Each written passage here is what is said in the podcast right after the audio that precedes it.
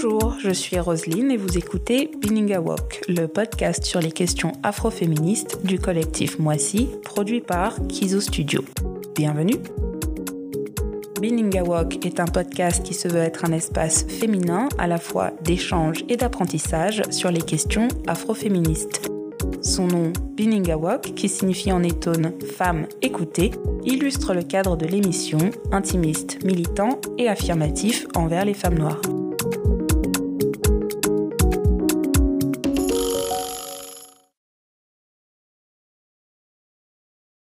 Bonjour et bienvenue dans ce cinquième épisode de Bininga intitulé Femmes noires exilées. D'après l'INSEE, en 2012, les femmes exilées venaient majoritairement d'Afrique subsaharienne et d'Asie du Sud. Elles représentaient 44% des réfugiés et 34% des demandes d'asile. Ces statuts instables les placent dans une extrême précarité et renforcent leur exposition aux violences de genre, et d'autre part, les régularisations extrêmement lentes en comparaison avec le nombre de demandes n'allègent en rien leur situation. Le ministère de l'Intérieur, quant à lui, se félicite de l'augmentation constante du nombre de titres de séjour octroyés depuis 2013. Or, en 2018, sur 123 000 demandes d'asile, seules 33 000 ont été validées, soit une augmentation de seulement 4% par rapport à l'année précédente. A contrario, les différentes procédures d'éloignement du territoire envers les personnes dites en situation irrégulière ont bondi de 20% en 2019. Face à ces processus complexes, comment survivent ces femmes noires exilées qui cumulent déjà diverses oppressions systémiques? Nous posons donc aujourd'hui cette question à nos deux invités, Abir, bénévole pour l'association Humans for Women, et Alix, avocate. Bonjour Abir, euh, merci de nous rejoindre pour ce quatrième épisode de Bininga Walk. Euh, est-ce que tu pourrais donc euh, te présenter en quelques mots Qui es-tu Que fais-tu? Euh, bonjour Roselyne et merci euh, pour euh, l'invitation. alors je m'appelle Abir, j'ai 24 ans, je suis tout juste diplômée d'un master en sciences sociales et je, je, suis née, j'ai grandi en France, mais je suis d'origine soudanaise. Mhm. Et puis voilà, je suis bénévole dans l'association Humans for Women depuis 2014 maintenant. Wow. Un bon petit moment. Euh, ça c'est bien, c'est-à-dire que euh, ça te plaît et que ça se passe bien. oui. Euh, donc, au sein de, l'association Humans for Women, qui vient donc en aide aux femmes exilées, qu'est-ce qui, qu'est-ce qui vous a décidé, qu'est-ce qui vous a amené donc à mettre en place les différentes activités que vous proposez pour, euh, pour les femmes, euh, pour ces femmes euh, exilées et ou réfugiées aux accueillez. Alors, on a commencé l'accompagnement en 2015. C'était une période où il y avait, enfin, on parlait dans les médias de flux, de vagues de migrants, etc. C'est très bien que c'est pas vraiment des vagues, mais bon, voilà, mm. c'était le, le, le, mot qui était utilisé dans les médias. Et donc, il y a eu pas mal de, il y a eu un développement d'initiatives euh, associatives, euh, pas mal d'associations, notamment étudiantes, qui ont commencé à donner des cours de français euh, langue étrangère aux, aux, personnes exilées. Et donc au départ, avec deux autres bénévoles de, de l'association, on était bénévoles dans une autre association qui donnait des cours du coup de FLE. Et en fait, on s'est rendu compte qu'il y avait il y avait que des hommes en fait de, dans ces cours. Euh, on a rencontré une seule femme une fois euh, et du coup on se demandait mais où sont les femmes en fait? Enfin, on, parce qu'on savait très bien qu'il y avait euh, enfin qu'elles représentaient que les femmes représentaient les femmes et les familles représentaient quand même un, pourcentage important dans la population dite migrante ou exilée. Mais là il n'y en avait pas dans les cours. Donc on s'est dit ben on pourrait peut-être mettre en place justement des cours de français pour les femmes avec un système de garde d'enfants euh, mm. du coup, euh, qui leur permettrait bah, de suivre les cours euh, sans avoir à avoir bah, cette problématique, enfin comment faire garder les enfants. Et bah, c'est comme ça qu'on a commencé en fait. Et puis après, ça a grossi au, fil, au fil du temps. ouais. c'est vrai que oui, c'est important de rappeler que oui, c'est une association étudiante. Mm-hmm. Je pense que c'est peut-être pas quelque chose dont on a forcément conscience et euh, euh, que, oui, les étudiants peuvent se mobiliser aussi pour faire des choses pour les autres. Oui. faire de très belles choses et c'est très admirable vraiment. et donc, euh, tu, disais par exemple à l'instant, euh, vous, avez vous avez trouvé des solutions, par exemple, pour donc, euh, proposer des cours de, langue avec un système de, garderie pour les femmes, pour les mamans, etc. Est-ce qu'il y a d'autres, mhm. enfin, quelles sont les différentes, les différentes autres manières dont l'association accompagne les femmes exilées Quel autre type de, service, j'ai envie de dire, pour les aider euh, bah alors au début, c'était vraiment des cours de français langue étrangère.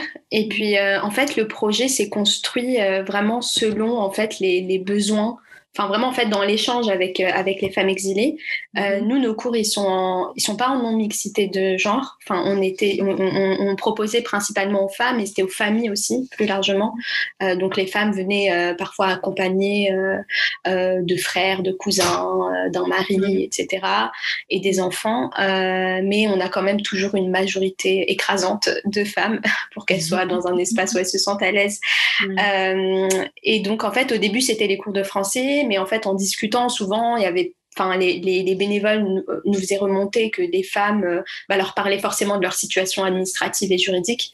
Euh, et, euh, et, donc, on s'est dit, bah, on va peut-être essayer de créer une sorte de permanence administrative et juridique. Donc là, on a recruté des bénévoles soit des étudiants en droit, en droit des étrangers, soit, euh, enfin, pas forcément des étudiants ou des étudiantes, mais voilà, enfin des personnes qui, qui travaillaient plus ou moins sur, euh, sur le sujet. Et, euh, et en fait, l'idée, c'était surtout de, les, de, de, réorienter euh, les femmes vers les structures adéquates, type la CIMAD ou le GISTI ou le BAM, qui, eux, ont vraiment des juristes, des avocats, des avocates spécialisés en, en, droit des étrangers et qui peuvent qui peuvent par exemple accompagner sur tout ce qui est euh, euh, récit de demande d'asile, préparer à l'entretien à l'OFPRA, etc.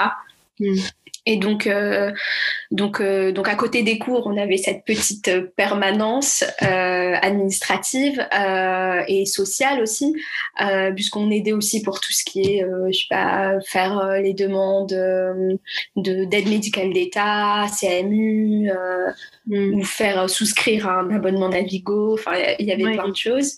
Mm. ouais. Ensuite, euh, quand le groupe euh, d'apprenantes a grossi, on a commencé à organiser des sorties culturelles, on allait au musée, euh, visiter des monuments. Et, de, de, vraiment de, de, chouettes choses. J'étais sur le, le, site aussi récemment, sur votre site web, et oui, ça, ça a l'air d'être très vivant et ça donne envie, euh, personnellement en tout cas, d'être de, de, bénévole aussi. Je, je ne me cache pas. Tu es la bienvenue. Avec plaisir. Je, voilà, on en parlera après. Mais euh, euh, oui, non, ce, sont de, très chouettes euh, activités euh, et initiatives. et tu le disais aussi encore un tout petit peu, donc il y a, vous êtes adressé aux femmes et femmes et familles.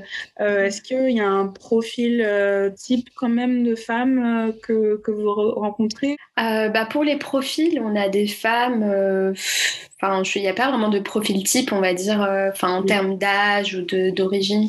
Euh, pas mal de femmes euh, qui viennent d'Afrique de l'Ouest, mm-hmm. aussi d'Afrique de l'Est, d'Asie du Sud et d'Asie de l'Ouest. Enfin, il y a, y a, un peu de tout. pour les âges aussi, enfin, il y a de la vingtaine à la cinquantaine.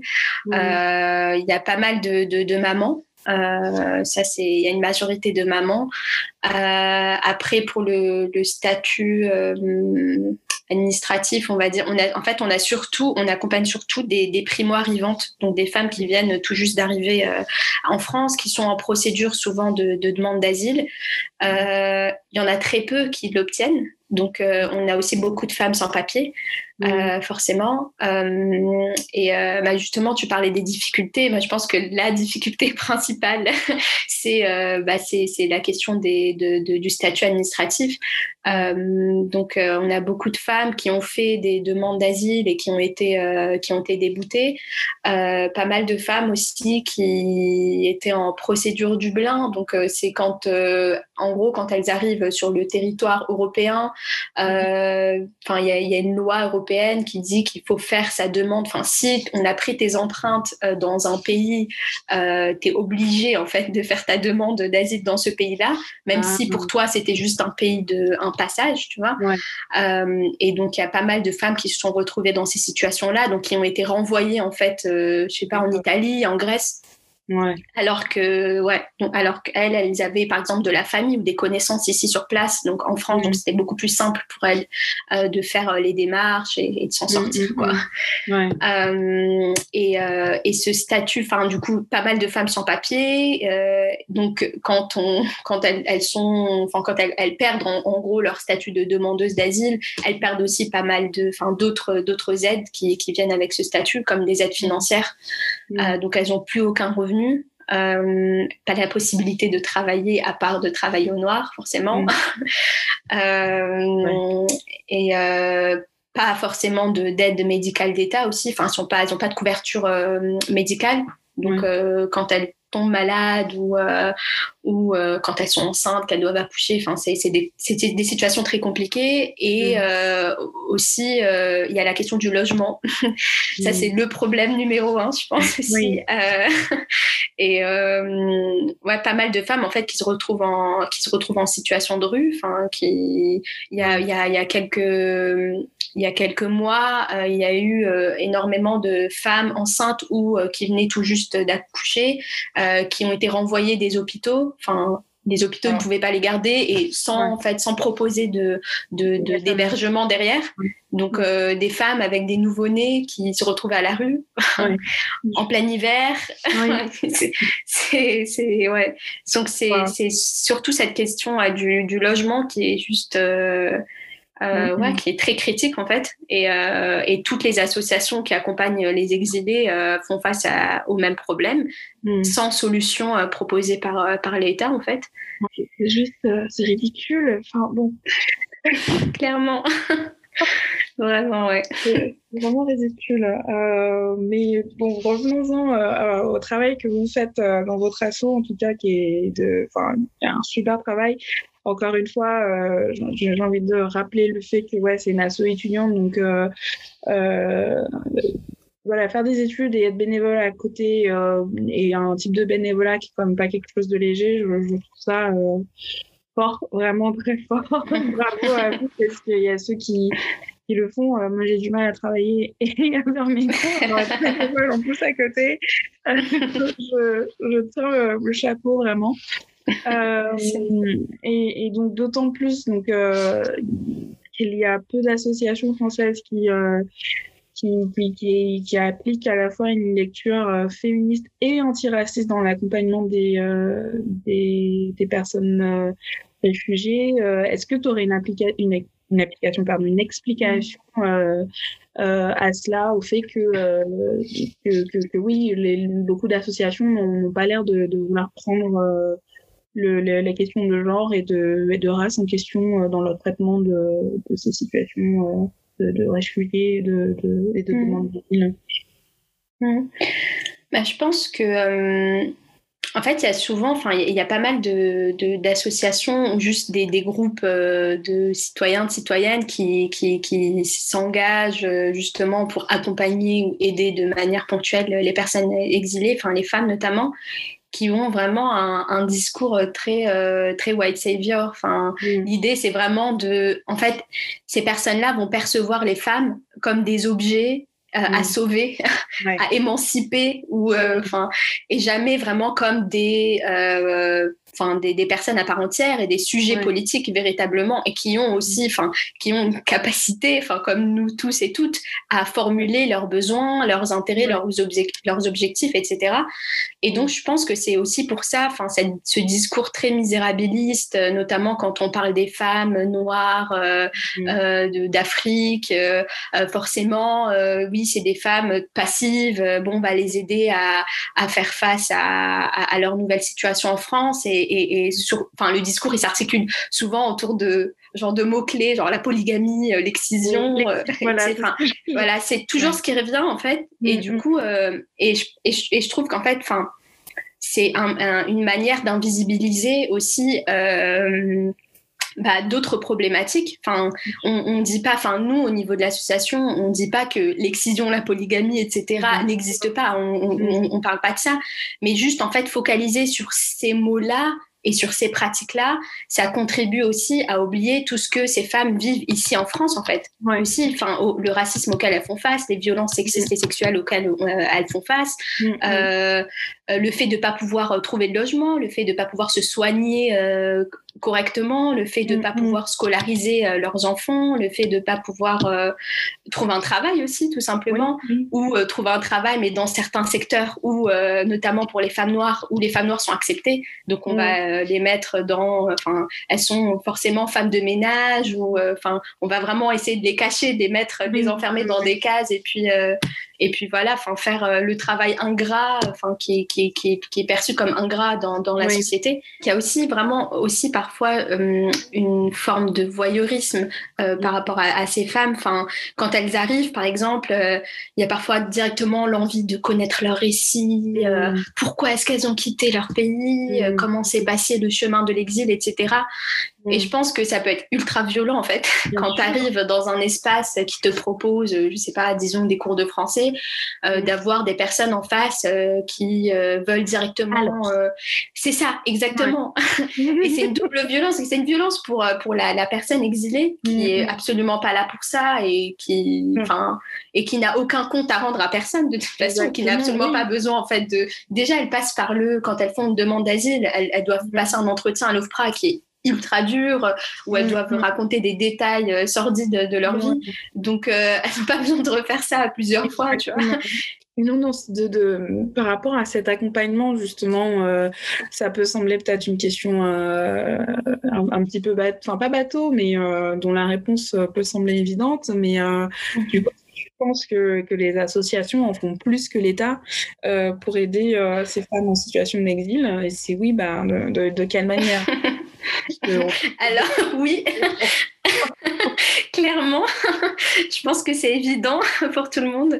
Mais, euh, mais euh, ah oui, non, mais clairement. Enfin, en fait, je pense que les associations justement qui, euh, qui accompagnent les, les personnes exilées, mhm. elles, enfin, elles sont nées en fait justement parce qu'il y a un, un manquement très grave de l'État. Euh, qui, euh, qui, qui, est absent en fait euh, sur bah, tout à l'heure je parlais de la question du, du logement. Enfin en fait, officiellement, toute personne a le droit à un logement digne, respectable, etc. Euh, mais, euh, mais dans les faits, euh, c'est une toute autre histoire. Et par exemple, pour les femmes qu'on accompagne, elles sont bah, celles qui, qui, sont justement en situation d'irrégularité, qui sont sans papier. Mhm. la plupart, elles se retrouvent donc à la rue. Enfin, au départ, quand elles font leur demande d'asile, elles sont dans des logements CADA. Enfin, c'est des logements du coup de l'État. mais dès que la demande d'asile se termine, euh, si tu obtiens le statut de, de réfugié, bon, tes chances de trouver un logement augmentent. Mais si euh, euh, euh, on te refuse ce statut, tu te retrouves directement à la rue. C'est à ce moment-là que les associations interviennent. Il y a pas mal d'associations qui font un travail incroyable et qui, qui mettent en lien des... Des, particuliers pour pouvoir loger, enfin qui font du logement solidaire pour pouvoir héberger pendant un certain temps des, des, personnes exilées. Mais, mais déjà, enfin Enfin, il y a, très peu de place, donc euh, c'est difficile de, trouver quelque chose. Mm-hmm. Et euh, sinon, euh, l'État te dit d'appeler le 115. et donc le 115, voilà. Pour celles et ceux qui connaissent le 115, c'est très important, mais c'est un service qui est totalement saturé. Mais oui. Donc t'appelles, on te dit d'appeler très tôt le matin, mais tu es au téléphone toute la journée jusqu'à 1h du mat. Quand on te retrouve quelque chose, on te met dans, un, dans une chambre, dans un hôtel social euh, pour une nuit ou deux. Euh, tu te retrouves encore à la rue, tu rappelles, on te remet dans un autre hôtel pour une nuit ou deux et rebelote et ça peut durer comme ça pendant des mois sans, sans proposition de d'hébergement. Euh, enfin. de, solutions durables, quoi. Mm. Exactement. du coup, on a, nous, on a souvent des femmes qui nous appellent et qui nous disent, bah là, je, me retrouve à la rue, qu'est-ce que je fais? Mm, Donc, euh, on essaye à travers euh, nos réseaux sociaux, on essaye de trouver des personnes qui sont d'accord pour héberger, pour, je sais pas, une semaine ou deux. Mais c'est absolument pas euh, à, en fait aux, associations de faire ça. Enfin, de toute façon, c'est absolument pas aux associations de. c'est important, on le fait, mais juste c'est ça. Exactement. Enfin, le faire même l'accompagnement administratif et juridique. Enfin, en fait, en France, c'est tu viens, tu fais tes démarches. Si tu parles pas le français, euh, on s'en fiche, tu te débrouilles. Donc, euh, le nombre de femmes qui se retrouvent à, ne pas respecter finalement, malgré elles, les échéances, par exemple, pour faire des recours ou quoi pour leur demande d'asile, il est, il est, énorme en fait. Et parce qu'en fait, ces femmes, elles savent juste pas lire et écrire le français, donc elles ne peuvent pas lire les courriers qu'elles reçoivent. Elles sont pas, elles sont pas forcément accompagnées par euh, des assistants ou des assistantes euh, sociales. Donc elles se retrouvent euh, en fait seules face à elles-mêmes Mm, et, mm. euh, et, ça, enfin, et ça, les conséquences, elles sont, elles sont dramatiques. Enfin, elles reçoivent, euh, du coup, euh, elles, elles, dépassent les échéances, elles reçoivent des obligations à quitter le territoire français. Euh, mm. Certaines sont mises en centre de rétention administrative des prisons, quoi, en fait, pour les, pour les, pour les sans-papiers. D'autres renvoyées de force dans leur pays d'origine. Enfin, c'est juste une catastrophe. et si t'as pas, si t'as pas, enfin, si t'as pas les moyens aussi, par exemple, de te payer un avocat ou une avocate, tu peux pas forcément faire toutes ces démarches. C'est à ce moment-là aussi que des associations euh, entrent en jeu et, en fait permettent, euh, enfin, essayent d'accompagner tant bien que mal euh, les, les personnes exilées. Enfin, tu vois, les personnes qui viennent en France, bah, des femmes qu'on accompagne, justement, elles arrivent, elles sont choquées, quoi. elles disent, mais c'est ça la France C'est donc ça Oui, bah oui, surtout, enfin, c'est pas comme si l'État français faisait pas sa hype depuis des centaines Exactement. Les pays, c'est ça. Pays des Lumières, euh, des droits euh, de l'homme. Hein. Exactement. Et puis, euh, bon, bah voilà, c'est pas limite si on, ne craque pas au visage, quoi. Ah, bah clairement, clairement. Ouais. C'est mm. catastrophe. et du coup, donc, enfin, comment dire, tu l'as dit au, début, tu es né, euh, non pas tu, tu es pas né euh, au Soudan, mais tu es d'origine euh, soudanaise, tu es né en France. Mhm. tu es donc noire pour il y a des gens qui ne savent pas qui ne voient pas ouais.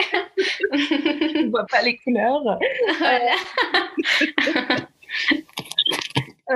penses-tu qu'en tant que femme noire tu es davantage habilitée à comprendre ce qu'une femme noire exilée peut subir en France? Bah, je pense que forcément, sur la question du, du racisme, de la négrophobie, euh, forcément, je comprends. On a beaucoup de femmes, enfin, les femmes qu'on accompagne euh, sont, enfin, il y en a pas mal qui sont, euh, bah, c'est des femmes noires, musulmanes aussi. donc, j'ai l'impression aussi que parfois, il y a une, comment dire, peut-être qu'il y a une relation de confiance qui s'établit peut-être plus rapidement. Mm-hmm enfin, on, on, sent parfois qu'elles vont peut-être plus euh, se, se, confier sur certaines choses, certaines problématiques, ou euh, peut-être euh, plus facilement formuler leurs besoins. Il y a aussi la question de la langue qui entre en jeu. Parfois, je parle l'arabe et on a, bah, comme je disais, pas mal de, de femmes, par exemple, qui viennent d'Afrique de l'Est, qui, qui le parlent aussi. Donc aussi la, la, possibilité de communiquer dans une langue, enfin d'avoir une langue commune, ça facilite aussi pas mal, pas mal, pas mal les choses. Mais, mais ouais, clairement, en fait, en fait quand, quand ces femmes arrivent, euh, enfin que ce soit pour, euh, pour, pour moi ou pour d'autres d'autres bénévoles, je pense qu'on on, va direct aussi avoir cette, cette, cette vision aussi un peu plus, enfin, dire une lecture, on va dire, plus intersectionnelle peut-être, parce qu'on vit les choses, on, vit ces choses-là en tant que femme, en tant que femme noire ou de femme racisée, etc. du coup, l'écoute qu'on va, qu'on va apporter, euh, elle va aussi englober toutes ces, toutes ces différentes formes de discrimination-là. Euh, et donc, euh, enfin, comme je disais tout à l'heure, on va peut-être pas forcément directement euh, aborder certains sujets en, en, en, se disant, ok, euh, forcément, ces femmes, elles sont concernées, euh, enfin, elles ont fui leur pays parce que elles fuyaient, je sais pas, l'excision, la polygamie, etc. C'est ça, le mariage forcé. Exactement. Mais en fait, on va aussi essayer de, de, de comprendre qu'il y a aussi d'autres dynamiques qui entrent en jeu et aussi de dynamiques qui entrent en jeu sur le sol français, en, en région parisienne, et des choses qu'elles vont vivre quand elles vont chez le médecin. Euh, enfin, la question du racisme médical, elle est hyper importante. Et ces femmes, elles n'osent pas forcément en parler. Euh, tu vois directement. Euh, mais on va peut-être poser certaines questions, oui, comment ça s'est passé, etc. Ah, et tu vois, là, tu sens qu'elles se, elles se sentent vraiment plus en confiance. Elles vont peut-être nous dire des choses à, à nous parce qu'on est concernés, qu'elles vont peut-être pas forcément dire à d'autres personnes pas concernées. Après, nous, dans notre équipe, c'est pas que des femmes, des femmes racisées. Et enfin, je pense qu'il y a pas, enfin, il y a, il y a, aussi un effort qui est fait justement par les personnes non racisées exactement, euh, et parce que nous on insiste aussi dans quand on recrute les bénévoles, on insiste mm. aussi euh, sur sur certaines choses, le fait de respecter la vie privée, euh, euh le fait de enfin de, de, de, de, prendre en compte et de croire leur récit euh, quand elles viennent te dire que euh, elles ont eu euh, un rendez-vous, je sais pas, pour l'emploi et que ça s'est très mal passé parce que la personne elle voulait pas euh, prendre en compte euh, ses diplômes et le fait que cette personne elle voulait pas reprendre ses études ou travailler dans tel secteur et qu'on lui renvoyait juste garde d'enfants, ménage, etc.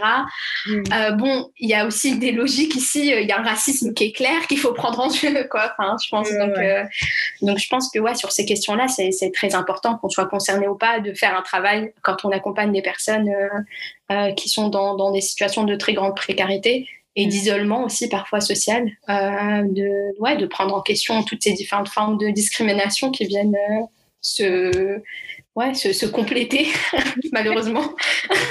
que je pense peut-être qu'on oublie à tort de, de, de, de de reconnaître euh, pour, pour, ces personnes-là, c'est que c'est une bataille, euh, c'est une très longue bataille. Et si on n'a pas l'espoir, si on n'a pas, euh, mmh.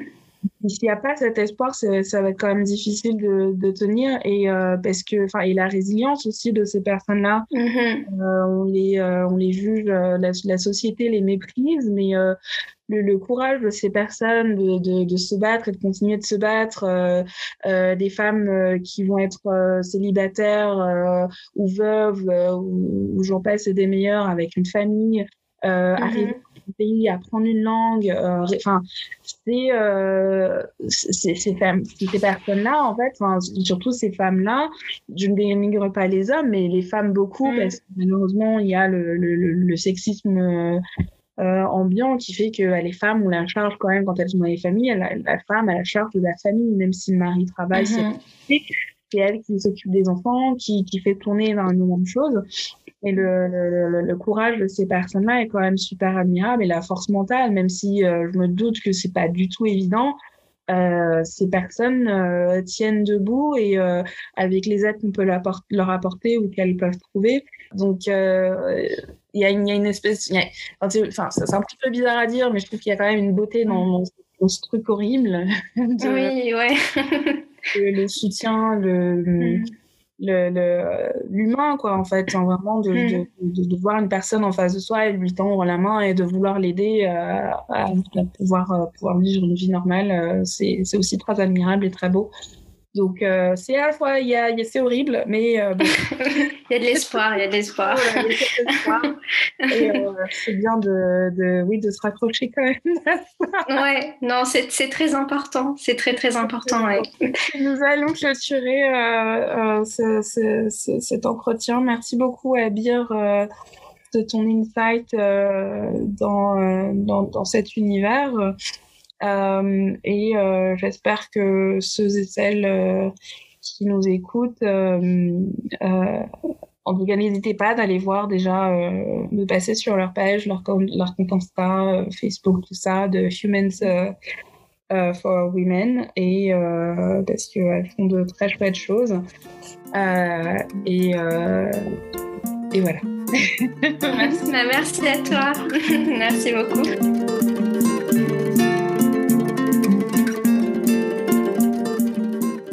Bonjour Alice, merci de nous rejoindre sur ce quatrième épisode de Bilinga Bonjour. Je voudrais te présenter en quelques mots qui es-tu, que fais-tu alors du coup, je m'appelle Alix Sotou et actuellement, du coup, je suis avocate spécialisée en droit des étrangers, droit pénal. super. Et euh, donc, pourrais-tu nous décrire euh, euh, tes missions auprès des, des, des, femmes exilées avec qui tu travailles? Donc, de manière générale, mon travail hein, consiste en fait à les informer sur leurs droits et à tenter de faire appliquer, de les faire appliquer, de les faire respecter et, euh, de manière un peu plus précise, euh, comme je suis spécialisée en droit des étrangers, je m'occupe beaucoup des, des accompagner dans leur demande de de séjour ou dans leur dépôt de, notamment de demande d'asile. Et euh, donc euh, par rapport à ces demandes de, de titre de séjour, justement, quelles sont les principales difficultés rencontrées pour, pour l'obtention de ce fameux titre? De séjour Bon, de manière générale, je pense que le premier problème, c'est la politique migratoire française actuelle, qui est euh, vraiment un vrai rempart hein, à, l'accès au titre de séjour de manière générale pour les personnes exilées. Euh, après, je pense qu'il y a aussi tout ce qui est euh, la longueur des procédures. les lenteurs administratives, c'est c'est un vrai problème parce que du coup, pour une demande de titre de séjour, dans certaines préfectures, on se retrouve à attendre deux ans, deux ans et demi, ce qui maintient les personnes dans une situation de précarité mm-hmm. assez inconcevable à l'heure actuelle. Et euh, je dirais, pour finir, euh, l'aspect traumatique euh, que peut représenter euh, ce type de demande, dans la mesure où sur euh, notamment certaines femmes exilées qui ont été victimes de violences, on est toujours, elles sont obligées de répéter de manière constante et de mmh. revenir de manière constante sur leur histoire traumatique, sur voilà tout, tout, leur vécu de s'exprimer euh, généralement devant des personnes qu'elles ne connaissent pas, dont elles ne connaissent rien. Mm. Voilà. Donc euh, je, pense que ça aussi c'est un, vrai frein aujourd'hui. Mm, mm. D'accord. Euh, on parlait à l'instant, euh, enfin un instant, il y a quelques instants, euh, donc des violences euh, qu'elles pouvaient subir, donc les violences dans le fait de devoir ressasser des traumas qu'elles qu'elles ont pu euh, subir, notamment donc euh, on sait bien que les, traversées depuis leur pays d'origine euh, jusqu'à l'arrivée ici en France ou dans d'autres pays européens se font pas toujours dans la loi et l'allégresse. Donc euh, et, et, une fois qu'elles arrivent ici, donc voilà, il y a le devoir passer par ce parcours, devoir ressasser, re-raconter ces choses qu'on a pu vivre qui sont super traumatiques, plus euh, donc euh, oui le, le, les, les, violences euh, euh administratives on bien qu'elles peuvent subir aussi. Euh, mais voilà y aurait-il d'autres types de de, de violences ou et d'exploitation auxquelles elles seraient que auxquelles ces femmes noir exilé euh, serait euh, sujet euh, une fois arrivé sur le territoire quoi en plus de voilà de ce qu'on a déjà dit effectivement une femme enfin le parcours migratoire d'une femme est souvent touché de violences sexuelles physiques nombreuses donc là comme tu l'évoquais hein, ce qui se passe en Libye mais mm. en fait c'est un peu tout le long c'est-à-dire que généralement même quand elles ont réussi à payer le passeur monétairement parlant, elles sont victimes de violences euh, par la suite, euh, que ce soit par les passeurs, par les autres personnes qui voyaient avec elles. Enfin, voilà, c'est vraiment euh, quelque chose de content. sur l'arrivée sur le territoire, je pense que voilà, généralement elles arrivent dans un état de façon psychologique très très très compliqué. Elles se retrouvent, contrairement à ce qu'on leur a dit, dans une précarité réelle, c'est-à-dire qu'aujourd'hui, euh, faut être, honnête, hein, moi je pense euh, le système euh, d'accueil en France euh, n'est pas efficient, enfin ne mm. fonctionne pas. Euh, on trouve pas forcément des places, de, enfin des, des, places dans les CADA ou autres, ou de manière générale pour, le logement. Mm. Euh, donc en fait elles arrivent en France et là donc il y a toute cette violence économique, euh, toute cette violence après qui va être, par exemple si elles sont à la rue, donc on, on, y va, on retourne hein, les violences physiques, les violences sexuelles, les violences économiques. Euh, ce qui souvent en fait entraîne, euh, donc moi je travaille avec une association qui s'appelle notamment le Comité contre l'esclavage moderne et qui entraîne des situations d'exploitation, donc qu'elles soient soit sexuelles, soit par le travail. Mm. Donc on a du coup soit des personnes qui vont donc euh, ce qui est malheureusement assez classique, hein, euh, être contrainte à se prostituer euh, par, soit par des réseaux, soit par des personnes, hein, en échange d'un logement, par exemple. Et sinon, on a euh, ce, ce, phénomène qui se développe énormément, l'exploitation par le travail, euh, que le CCM dénonce de plus en plus aujourd'hui, c'est-à-dire qu'on se retrouve avec euh, des personnes, enfin des femmes qui sont logées par euh, des personnes, soit normalement à titre gracieux, et qui en fait se retrouvent à devoir assumer diverses tâches, donc soit sur l'entretien de la maison, mais des tâches souvent extérieures chez d'autres personnes, euh, à garder les enfants, en fait, qui se retrouvent à travailler en fait 15 heures par jour sans être rémunérés et, et sans être déclarés, quoi. Mm-hmm. Donc, donc il y a toute cette violence là. Et je pense que la dernière violence est le fait qu'en étant sans papier en France, ça complique quand même beaucoup de choses, notamment le fait de faire euh, valoir ses droits. Mm-hmm. Et notamment, on a euh, certaines euh, difficultés avec certains commissariats à arriver à déposer plainte. C'est-à-dire que moi, quand j'étais en association, voilà, on disait aux personnes, voilà, si vous êtes victime de tel acte, tel acte, acte, vous pouvez aller déposer plainte. Au début, du fait du fait qu'on était 10 personnes dans l'association pour un nombre de bénéficiaires euh, plus conséquent. On voilà, on n'accompagnait pas euh, forcément déposer plainte et on s'est rendu compte en fait que les personnes ne parvenaient pas à déposer plainte, notamment sur des actes par exemple d'agression sexuelle ou de ou de, viol. Et on était là, mais comment ça, vous n'avez pas réussi à déposer plainte? Et les personnes nous disaient, bah, je me suis rendu au commissariat, on m'a dit qu'étant sans papier, je ne pouvais pas déposer plainte. En fait, non, c'est une obligation hein, de, de prendre pour la police de prendre. Alors c'est pas partout, hein, mais c'est quand même quelque chose que nous on a constaté en Ile-de-France, ce qui a, ce qui nous a du coup contraint en fait à devoir euh, recruter en masse des bénévoles pour envoyer de manière systématique une personne accompagner euh, accompagner euh, les femmes hein, pour un simple dépôt de plainte quoi. Oui. C'est-à-dire qu'on n'est même pas rentré dans le vif de la procédure judiciaire qui, mm, mm. Voilà. Donc, euh, donc oui, je pense que les, les, violences en fait sont multiples et, et sont vraiment sous-estimées euh, et, sous-estiment en fait aussi l'impact que ça a sur les personnes de manière psychologique. C'est-à-dire qu'en plus, de, enfin, en plus de tout ça, on a beaucoup de mal à, à obtenir un soutien psychologique euh, de ces femmes-là. Donc, ce qui veut dire que voilà, elles, elles, se trimballent leur trauma depuis des années, lesquelles sont une fois arrivées sur le territoire français, alors même qu'on leur a présenté l'arrivée sur le territoire français comme l'arrivée dans le jardin d'Éden, quoi. Faux. Et là, elle se retrouve de nouveau confrontée à tout ça. Et donc, en fait, derrière, on se retrouve avec des personnes qui, des fois, juste baissent les bras en disant, mais moi, j'en peux plus, quoi. Je, veux que ça s'arrête, quoi. Mm Et ouais, non, c'est... Euh... c'est le parcours du combattant, quoi. Et euh, est-ce que tu as pu euh, observer dans ton travail euh, une différence entre euh, le traitement et l'aboutissement des dossiers des femmes noires et des femmes non noires? Alors, pour être complètement honnête, je travaille essentiellement avec les noirs. Donc la comparaison est, euh, est assez, enfin, est compliquée à faire pour moi. Je, ne dis pas que j'ai jamais travaillé avec des femmes exilées euh, non noires, hein, mais, sur une échelle beaucoup plus réduite. Mm-hmm.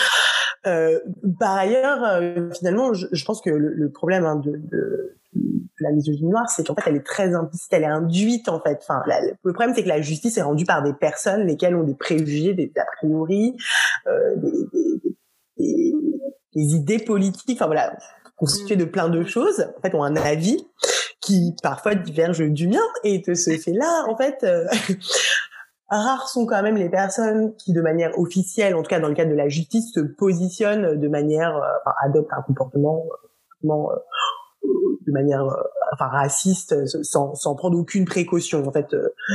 Donc, de ce fait-là, c'est très compliqué de savoir à quel moment le refus de titre est dû au fait que cette personne est une femme, que cette personne est de surcroît une femme noire, que cette personne est une femme noire euh, potentiellement victime de mutilation sexuelle féminine, ce qui fait dire à la personne ou à l'agent administratif en face ou euh, bon quand même c'est une pratique, on n'est pas sûr qu'elle la fasse. Donc bah, voilà, en fait on en fait, on est sûr de rien. Donc, c'est un peu tout le problème. Alors après, euh, ça arrive effectivement hein, qu'on ait ce que ce que certains de mes, mes, anciens collègues en asso appelaient des sorties de route, donc des moments où Mm. On a droit à des petites réflexions euh, comme oui mais bon quand même avec ce qui se passe en Afrique. Là il y a quand même vous êtes sûr que c'est pas juste cette grande solidarité africaine qui s'appliquait? Donc voilà après à, charge de l'avocat ou juriste à la personne présente en face de rappeler qu'une situation d'exploitation par exemple par le travail euh, ne relève pas de, cette euh, solidarité africaine dont on ignore tout. Voilà. Mais mais du coup c'est compliqué en fait encore une fois et je pense que c'est tout l'enjeu autour de cette question à quantifier et à c'est un, c'est, voilà, c'est un, processus qui est très invisibilisé en fait. Ouais. Oui, j'imagine que oui, y a pas vraiment de, de statistiques quoi, sur. Euh... Non, y a. non, non. Ou euh, voilà, pour euh, pouvoir vraiment euh, quantifier et avoir une position. Voilà, c'est ça. Ouais, mais dans un dans un beau flou artistique organisé. c'est ça. C'est une de mes anciennes chefs qui me disait ça, mais je pense qu'elle avait raison, c'est-à-dire que la justice demande à ce qu'on qualifie des faits, mais en fait, euh, les faits, la réalité peut être vécue de manière très différente par plein de personnes. sûr. Or, en fait, on va leur demander de faire rentrer leur histoire dans la qualification juridique qui y mm. correspond. Mm. Peu importe d'ailleurs si elles considèrent ça comme étant enfin comme étant je, je sais pas par exemple je, je prends le cas euh, je travaille, enfin, je prends cet exemple-là, mais ça n'a pas tellement de rapport, mais c'est assez clair. Je travaille avec euh, des personnes, travailleuses du sexe, par exemple. Et donc, euh, euh, je travaille euh, beaucoup avec, par exemple, je sais pas, la communauté nigérienne sur ces questions-là. Et donc, souvent, moi, je suis là, donc une personne arrive, me raconte un fait, je suis là, bon, bah, juridiquement, ça, c'est un viol en fait, c'est beaucoup plus traumatique parce que souvent la personne ne l'a pas intégré comme tel. Elle me dit, euh, moi j'ai fait la passe, il m'a pas payé. Donc moi je suis là très bien. Donc s'il ne vous a pas payé, ça veut dire que vous n'avez pas consenti à l'acte. C'est donc donc en fait, mm.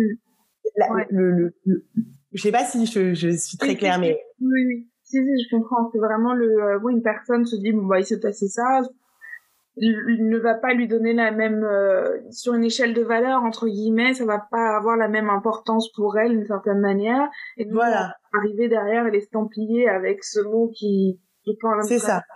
Et qui peut être lui-même complètement traumatique pour la personne. On repart dans un processus. Donc voilà ça, demande euh, finalement beaucoup de temps ce que ne laisse pas la procédure ni administrative ni judiciaire aux personnes et donc, moi, je pense que là, l'intérêt de la formation des acteurs, ça, ce serait de prendre conscience de ça. C'est-à-dire de se rendre compte qu'en fait, euh, si les gens, des fois, n'arrivent pas à expliquer clairement euh, pourquoi ils sont partis de leur pays, c'est pas parce qu'ils sont pas partis pour de bonnes raisons, c'est pas parce qu'ils ont pas envie de le dire, c'est mm. parce qu'en fait, ils ne savent pas comment le dire.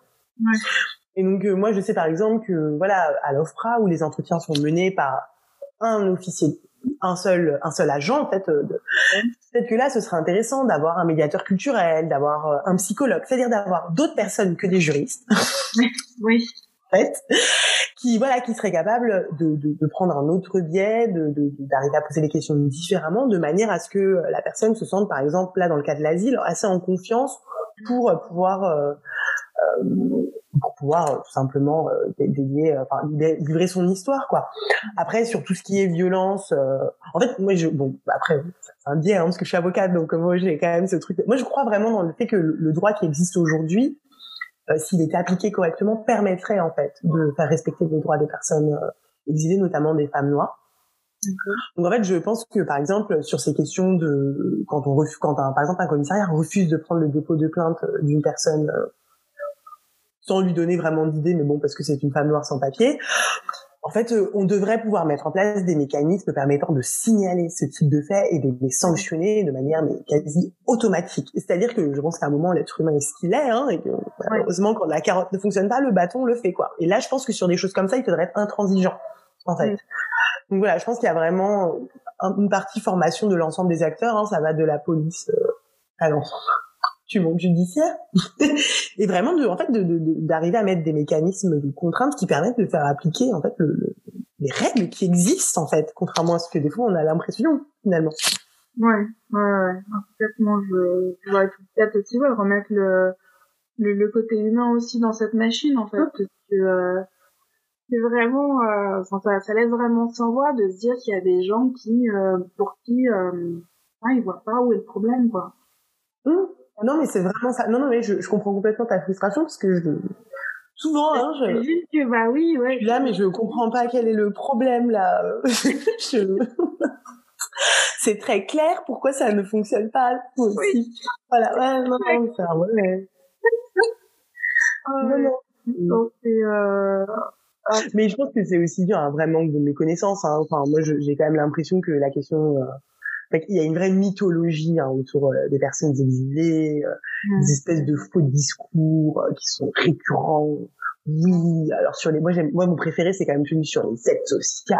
Oui, ils sont là pour demander le RSA. En fait, pour bénéficier du RSA en France, je tiens à le rappeler, il faut avoir la nationalité. Euh, donc en fait, euh, toutes ces personnes sans papier ne prennent pas le RSA. Et en fait, c'est complètement véhiculé. Enfin voilà, je veux dire, on oublie de dire que la réalité de l'immigration en France, c'est aujourd'hui des personnes qui sont présentes sur le territoire depuis 5, 8, 10, 15 ans, qui travaillent mmh. régulièrement, à qui on demande, quand elles ont déposé leur demande de titre de séjour, de fournir avis d'imposition, bulletin de salaire, alors même qu'on les maintient, que l'État les maintient dans une situation qui techniquement ne devrait pas leur permettre d'avoir ça. Enfin voilà, c'est c'est peut-être il y a quelque chose qui est kafkaïen et dont on refuse de parler et, et, ça, c'est vraiment quelque chose que je ne comprends pas, quoi. Par exemple, sur tout ce qui est euh, les demandes qui portent sur les mutilations sexuelles féminines, on demande donc aux personnes qui demandent l'asile, par exemple, à ce titre-là, enfin notamment aux femmes, donc d'être excisées et d'expliquer pourquoi elles s'opposent à l'élection notamment de leur enfant. Donc on a une dame qui vient de passer une heure à expliquer à quelqu'un son excision, les conditions horribles dans lesquelles ça s'est passé, les répercussions que ça a eu sur toute sa vie. Et après on est là. Et euh, donc concernant votre fille, pour quelle raison vous vous opposez à cette pratique? Vraiment? Mais tu ne alors là encore une fois, c'est-à-dire qu'il faut que ce soit marqué. Pourquoi? Mais on dire ça fait une heure que Madame t'explique les choses, une heure, une heure et demie.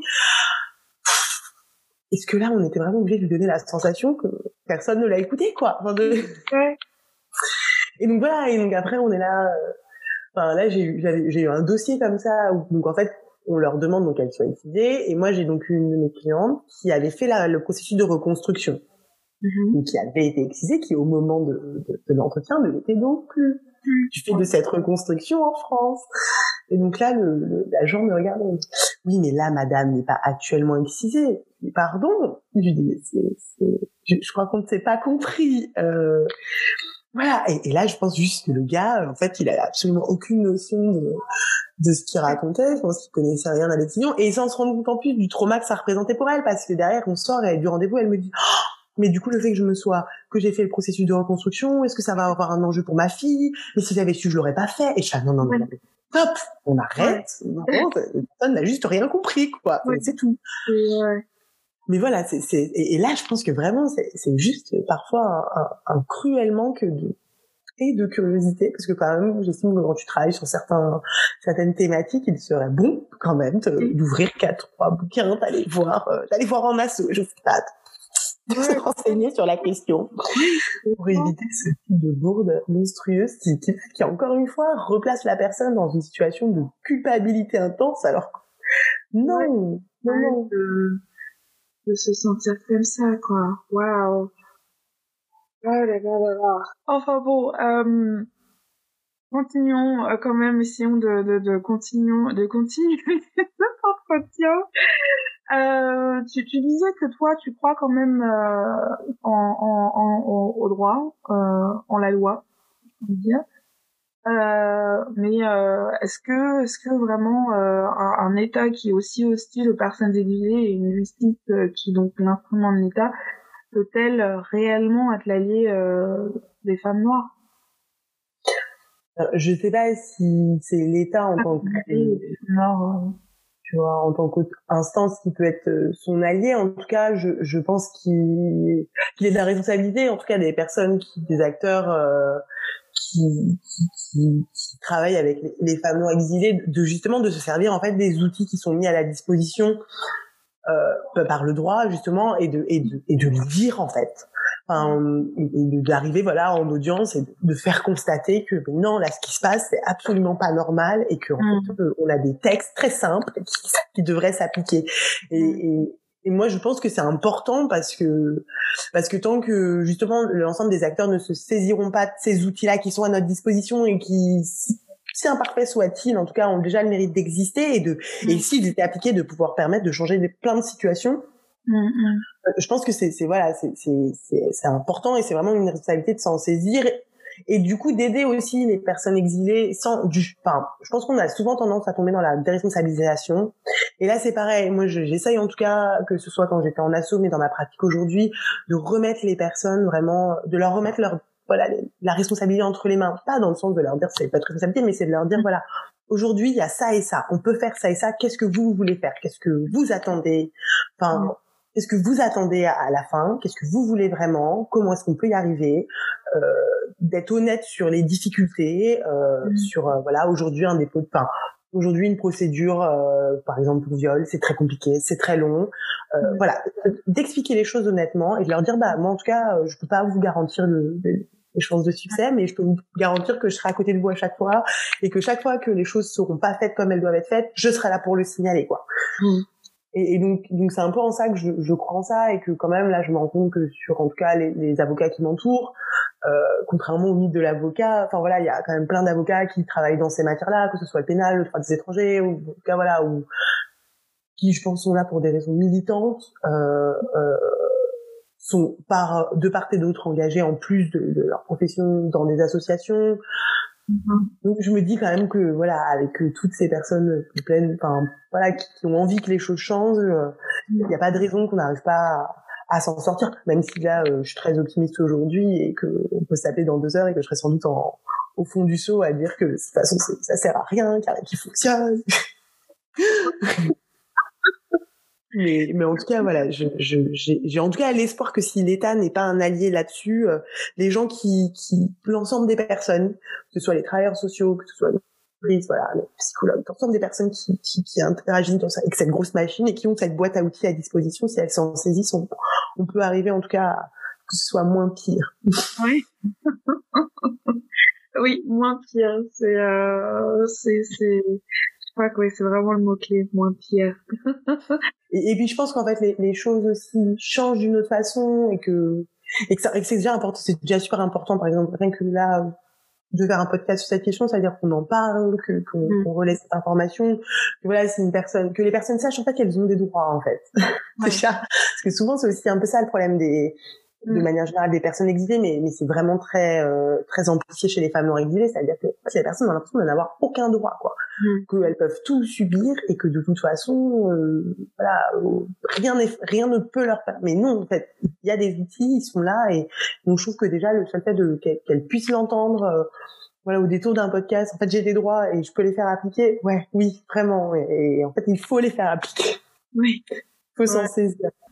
Non, mais non, oui, as, tu, tu, je pense que oui, tu as raison. Il faut plus de personnes, effectivement, comme toi, qui, enfin, j'imagine qu'il y, en a beaucoup, bien sûr. Mais Et oui, il y en a énormément, quoi.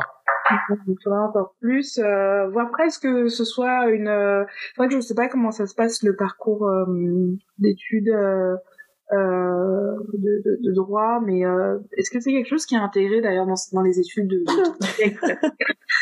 Pardon. Ben voilà, j'ai ma réponse. non, non, c'est... Non, tu peux... Enfin, moi, je me suis spécialisée en droit des étrangers. Euh, j'ai pris un master droit de l'homme. Il y en a quatre, et demi en France. Euh, et j'ai, en plus, en plus dedans, je choisis... Enfin, non, non, c'est... Alors après, dans le cadre de notre école, euh, à force de râler, euh, enfin, l'école qui forme aux avocats, hein, depuis cette année, il y a un parcours droit des étrangers. D'accord. C'est la première année, alors que par exemple sur ce qu'on appelle le contentieux de droit administratif, le droit des étrangers tout confondu aujourd'hui, c'est quasiment le premier contentieux quoi. D'accord. Et en fait, euh, bon voilà, les gens ne sont pas formés à ça. C'est aussi un vrai problème, hein, c'est-à-dire que les gens ne sont pas formés à ça, que c'est un droit qui est extrêmement dévalorisé. Donc on envoie euh, tartampion et trucs qui ont jamais fait, qui, ont, qui savent pas de quoi ils parlent, et ils sont là, ouais, mais bon, c'est d'étrangers. Bah en fait, c'est pas une raison. Ça, veut dire c'est du droit qui s'applique quoi. En fait, le droit s'applique pareil euh, pour tout le monde.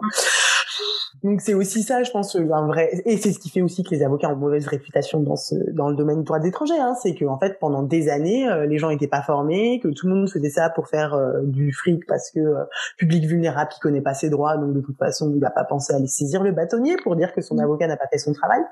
Oui. Donc non non, mais c'est aussi pour ça que la jeune génération, là, on essaie de militer pour ça en disant qu'il faut que, alors maintenant c'est mis en place hein, pour certaines choses pour apparaître sur les listes d'aide juridictionnelle, il faut avoir passé un examen dans le cadre, voilà, il y a il y a justement un vrai processus là-dessus. Les avocats qui essaient de faire leur travail correctement dénoncent en disant non, mais en fait, euh, faut qu'on soit formé, il faut que ce droit soit pris en compte comme tous les autres droits. Enfin, le droit fiscal n'est pas plus important que le droit des étrangers, en fait. Donc voilà. surtout, euh, enfin oui, surtout si euh, s'ils veulent régler cette crise de l'immigration. La vague, la vague migratoire. Oh mon dieu, la vague migratoire, le grand remplacement et euh, j'en passe là. Ah là là là là, mais oui, enfin c'est affolant, c'est affolant, c'est affolant. Et aussi, euh, je pense, euh, oui, intégrer aussi peut-être le euh, le travail en, en, association comme partie intégrante de, de, de l'apprentissage du métier. Quoi. Je sais pas si c'est le cas, j'imagine que... Oui, on peut, on peut aller faire. En, en fait, c'est, c'est toujours une question de choix. Quoi. Ouais, voilà. C'est vrai soit ceux qui sont déjà dans le milieu, qui continuent dedans, soit. Ouais. Et... Mais non, non. Et puis aussi, je pense. que je je sais pas alors si c'est je me permets de le faire euh, là mais je voilà je pense aussi que c'est la justice de manière générale euh, mérite euh, plus de diversité et donc aussi si des gens écoutent qui ne s'interdisent pas en fait on peut être avocat et noir et être avocat femme et noir et en fait oui. ça se passe et et, et, on, et, voilà on peut taper du poing sur la table et, et voilà et pareil on peut être magistrat noir enfin voilà je pense que c'est aussi important que que que bah que aussi euh, voilà euh, nous qui avons eu la chance euh, voilà de pouvoir faire des études qu'on se saisisse de ça et qu'on ne s'interdise pas qu'on ne se censure pas sur ces questions parce que de toute façon tant que la justice sera majoritairement rendue par des personnes d'un certain âge blanches et de genre de type masculin, euh, on continuera à entendre des questions de type mais madame, on vous tape dessus depuis 15 ans, pourquoi vous n'êtes pas parti avant? Bah je sais pas, hein, si j'avais envie de rester, c'est très sympa. Voilà. Ouais. Donc, donc c'est aussi important sur ça, c'est-à-dire que voilà, euh, si on veut qu'aujourd'hui euh, que, que voilà toutes ces questions-là puissent évoluer, il faut aussi que bah nous aussi on, on se saisisse de tout ça et qu'on envahisse un peu tout ce milieu. Finalement, ils veulent une vague, bah voilà, bah, faut peut-être leur donner d'une certaine façon. À la militante. ouais, non, c'est c'est très juste effectivement euh, ce que tu dis. Euh, c'est vrai que euh... oui, non, c'est très très juste. Sur ce, Alix, merci. Euh, merci d'avoir pris le temps de répondre à, à toutes ces questions et euh, de, de l'avoir fait euh, avec avec le sourire, même si. oui, oui, bon, c'est euh, c'est du rire, euh, voilà. oui. Nerveux. Mais euh, ouais, non, merci, euh, merci d'avoir de, répondu, d'avoir apporté euh, euh, des éclaircissements euh, sur, euh, sur ce sujet. En tout cas, moi, j'ai appris pas mal de choses et euh, et c'est très important euh, que l'on continue à discuter. Donc, merci d'avoir euh, cette discussion. non mais merci à vous du coup de m'avoir invité c'était non mais je, je vraiment je trouve ça je trouve ça génial hein, que vous saisissiez de ce, ce thème là parce que je pense que voilà même si on a l'impression qu'on en parle beaucoup en fait on en parle souvent mal. Oui. et, et, donc voilà. C'est important de, de, donner justement la possibilité de s'exprimer là-dessus. Donc merci beaucoup. Avec plaisir merci à toi. Merci, au revoir. Kizou Studio est un studio de production militant et bénévole. Vous pouvez proposer vos idées de podcast ou nous soutenir en faisant un don sur kizoustudio.org.